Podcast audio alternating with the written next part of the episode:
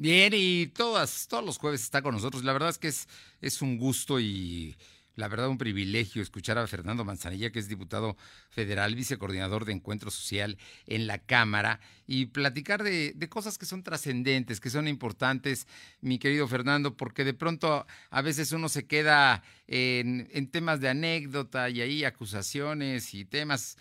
que, que no son tan importantes como este que hoy te pido que platiquemos, que es el tema de la tercera edad, porque en los últimos días, eh, aún no, mañana se celebra el Día del Anciano en México, pero no nada más es un festejo. Para celebrarlos habría que atenderlos y saber que seis de cada diez personas de la tercera edad pues eh, han perdido la batalla contra el COVID, que el 41% de ellos viven en condiciones de pobreza y que el 60% de los adultos mayores en México no tienen acceso a instituciones de salud. Por ello, has hecho propuestas muy concretas, muy contundentes desde la Cámara de Diputados. Te agradezco mucho que nos platiques de ello porque la verdad esto sí es muy trascendente e importante porque ellos han dado su vida por México. ¿Y qué les estamos dando ahora? Muy buenas tardes y muchísimas gracias, Fernando Manzanella. Gracias, Tocayo. Un gusto saludarte. Y sí, efectivamente, este este mes incluso se le considera un poco como el mes del adulto mayor y este viernes, viernes 28 de agosto, celebramos justamente el día del, del, adulto mayor o mejor conocido, luego le dicen el día de los abuelitos y las abuelitas. Bueno, efectivamente yo ahorita vengo de, hacer un recorrido en, las colonias, he estado, digamos, pues un par de veces a, la semana estoy eh, tocando territorio, hablando con la gente, y, he, podido percatarme de primera mano que en, la pandemia, durante la pandemia, uno de los sectores más afectados, más golpeados, pues ha sido justamente el sector de los adultos mayores.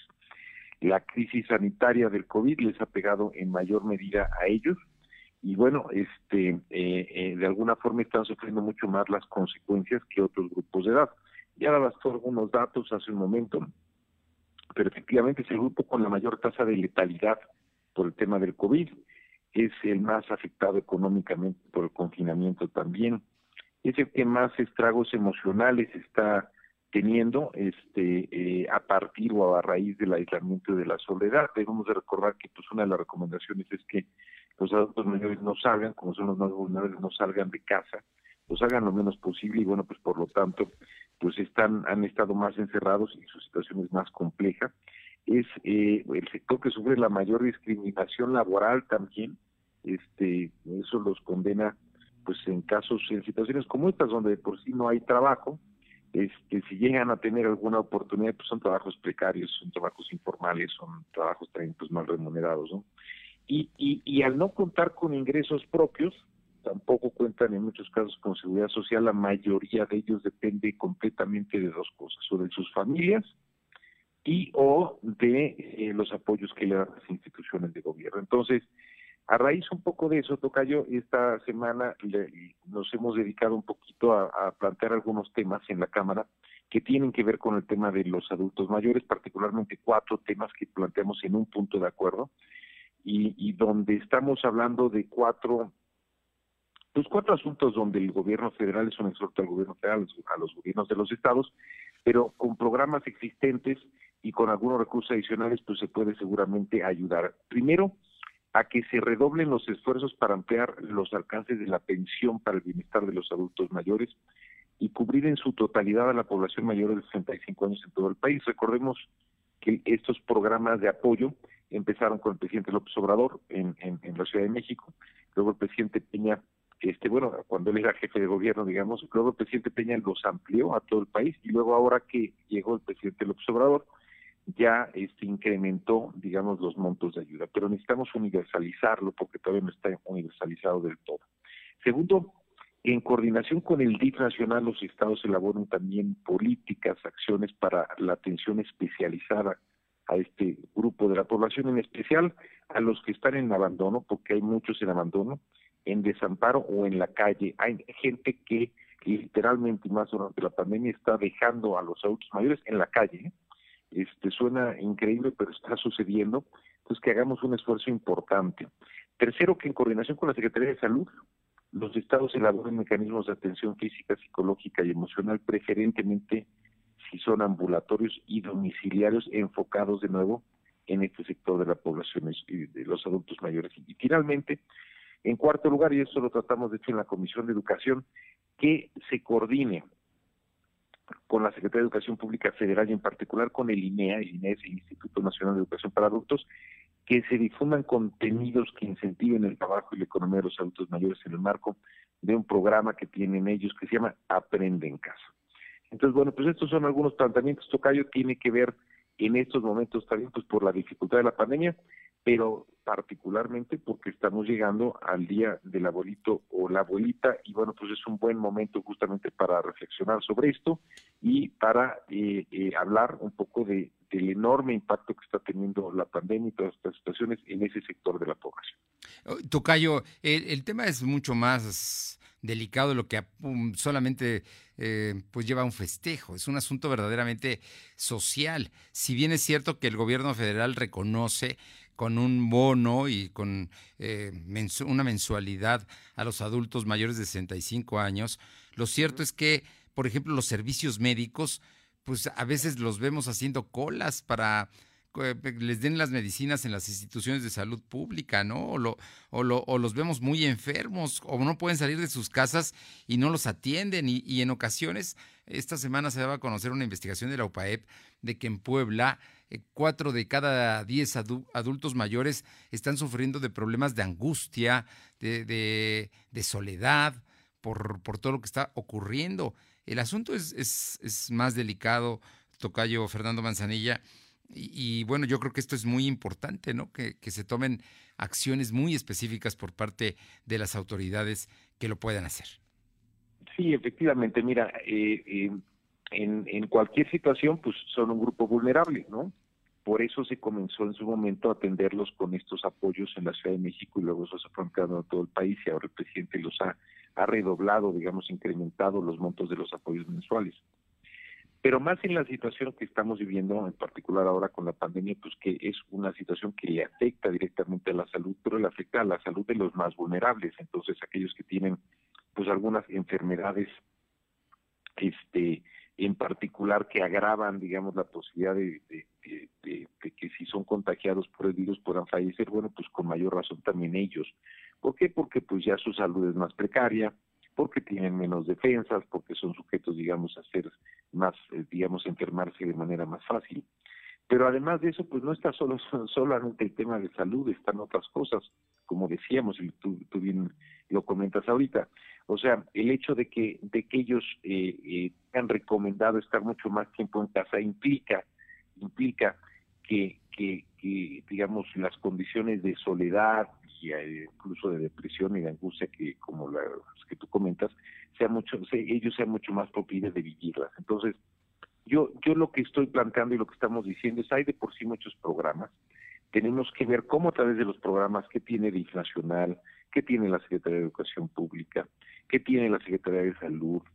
y, y algunas otras cosas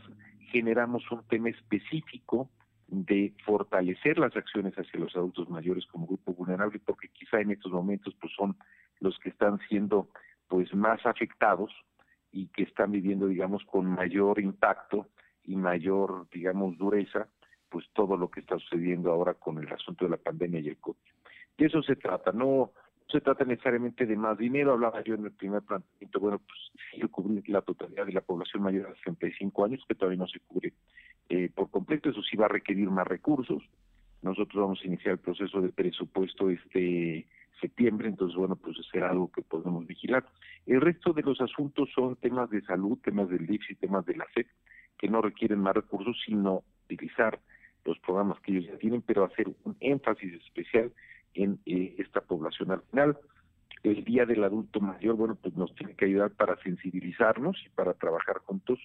eh, eh, y ser muy conscientes de que les podemos brindar o podemos al menos tratar de brindarles una vejez digna a aquellos que dedicaron buena parte de su vida al bienestar pues de su familia, de su comunidad y pues en muchos casos de su estado, si son del estado de Puebla y de su país, si son mexicanos, ¿no? De eso se trata y es hacer un poco de conciencia en este día del abuelito y la abuelita pues tema, tema, te digo, importante y trascendente que esperemos que pronto también se vean resultados en torno a todo esto, ¿no? Especialmente en estos días tan difíciles. Oye, Tocayo Manzanilla, hay, un asunto que me parece que es muy importante que yo no quisiera dejar pendiente y me, me, parece que vale la pena porque la próxima semana, el martes 1 de septiembre, empieza el periodo ordinario de sesiones. Y en este momento los diputados, es un periodo muy importante, ya hablabas de que van a, a aprobar el presupuesto y con eso muchas otras medidas que son, son importantes y son trascendentes. Pero una que me parece que es muy importante es que quién va a presidir la Cámara de Diputados. Están verdaderamente en un jaloneo, ¿verdad, Tocayo? ¿Cómo, te, eh, cómo lo ves? Este asunto de la, la presidencia de la Cámara para el próximo periodo ordinario. Eh, pues he de decirte que, mira, yo creo que cualquier cosa se podría haber hecho, cualquier cosa se puede hacer, pero esas cosas yo creo que se tienen que hacer un poquito con, con mucho tacto y con mucho cuidado, ¿no? Eh, eh, te, te, comento porque además tuvimos una reunión, una reunión el día de ayer eh, con la gente del PT, entonces tuvimos una reunión la gente del PT y del PES, y ahí hubo algunos este, exabruptos entre entre uno de los diputados del PT, que es, que es Gerardo Fernández Noroña, y el coordinador ahora el grupo parlamentario del PES, que es Jorge Argüelles, y ahí se dieron, digamos, este, un poquito hasta con la cubeta, al menos en términos, en términos este, tuiteros, ahí estuvieron discutiendo. Pero, mira, está la postura, y al día de hoy, pues entiendo que todavía quien tiene más diputados es, es el PRI, y bueno, pues eso puede, puede, puede seguir, digamos, avanzando hasta eh, el día, creo que es el día domingo, tienen que hacer como una contabilidad el día domingo o el día lunes en la mañana, porque el lunes en la tarde a las 5 de la tarde tenemos ya la sesión, digamos, para definir a la mesa directiva y votarla, ¿no? Entonces, este, eh, para el día lunes eso ya tiene que estar resuelto porque el día martes pues es el primer día de sesiones. Yo creo que es posible que se quede el PRI o pudiera ser en un momento dado si hubiera algún acuerdo entre, eh, pues yo, yo creo que toda la coalición Juntos Haremos Historia, si se decidiera y si considerara pertinente y se considerara que es legal y que todo estuviera en orden, que se diera, digamos, una mesa que no fuera necesariamente la del PRI, ¿no? Una presidencia que no fuera necesariamente la del PRI. A mí en principio, si tú me hubieras preguntado, pues yo diría, pues yo, yo, yo estuve cuando se instaló ahí en la Junta de Comisión Política los grupos parlamentarios y bueno, el PRI en ese momento quedó instalado como la tercera fuerza política, ¿no? Eh, es cierto que las cosas pueden variar y varían a lo largo de, toda una legislatura, y bueno, si por alguna razón los números ya no dieran, pues entonces ahí habría, digamos, sí habría la posibilidad de que, de que la mesa la presidiera alguien más, pero yo creo que en cualquier caso se tiene que hacer con un amplio consenso, primero dentro de la coalición, junto Haremos Historia, y después hacia afuera, ¿no? Vamos a esperar este, quedamos de volver a platicar nosotros creo que el, domingo y yo creo que para el día lunes en la mañana pues ya tiene que haber algo muy muy definido. Pues alguien le debe haber dicho a Fernández de Roya que se excedió porque ya buscó al diputado Argüelles y yo creo que están tendiendo algún puente de comunicación y, no, sería extraño. ayer nos vimos, ayer nos, ayer tuvimos ahí reunión, ahí nos, vimos todos. Pero hoy, hoy este, trascendió, hoy trascendió que hoy, hoy están eh, llegando a puntos de acuerdo o que podrían llegar a puntos de acuerdo. O sea que... Sí, pudiera, pudiera Es política, ¿no? pero se tiene que hacer de una forma consensada entre la coalición,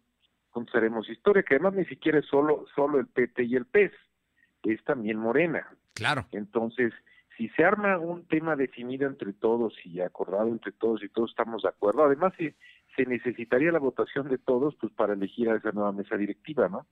Si fuese así, este pues podemos, digamos, avanzar en algún tipo de eh, arreglo que sea consensado. Eh, al día de hoy, si no, bueno, pues lo más, digamos, lo que lo que puede suceder, lo, la inercia te llevaría a pensar que fuese solamente el PI. Lo que no creo que fuese bueno es un poquito como estaba irrumpiendo el PT y fíjate que además son muy buenos amigos y ayer este, la, la verdad es que tuvimos una extraordinaria charla, pero bueno, y quizá más más que el PT fue fue el, eh, mi compañero Gerardo Fernández Noroña que, que fue muy público en esto y, creo que también ahí dio susceptibilidades y luego el diputado Jorge Argüelles pues, le contesta y ahí se agarran públicamente no eso no se ve bien. Además es una es una misma coalición. Entonces si hubiera algún consenso que pudiera llegar a verlo seguramente eso se daría el día domingo y el día lunes este pues eh, de ser así, pues ya se nombraría, digamos, una mesa por consenso que habría que ver, digamos, cómo, qué tipo de mesa sería. Y si no, pues es probable también que el propio PRI, si no hay, digamos, nada distinto y sigue siendo la tercera fuerza, pues que el PRI pudiera todavía, presidir. Pues eh, eh, Fernando Manzanilla, ya la próxima semana, ya instalada la, eh, el Congreso, ya en, pleno periodo ordinario de sesiones, estoy seguro que te vamos a molestar para platicar contigo y conocer aún más de todo el trabajo y la agenda legislativa. Habrá muchas cosas, digamos, ya a partir de ahí, desde luego una de ellas en septiembre, en septiembre ya, la siguiente semana, este empezará, este, más bien de aquí a dos semanas empezará un poquito todo el proceso ya de presupuesto. Pues temas importantes y trascendentes para la vida política, más en este momento para México. Como siempre, un gusto saludarte y te mando un fuerte abrazo. Un abrazo, Tocayo. Fuerte abrazo a ti y al auditorio. Muy buenas tardes. Es el diputado Fernando Manzanilla, vicecoordinador de Encuentro Social en la Cámara de Diputados.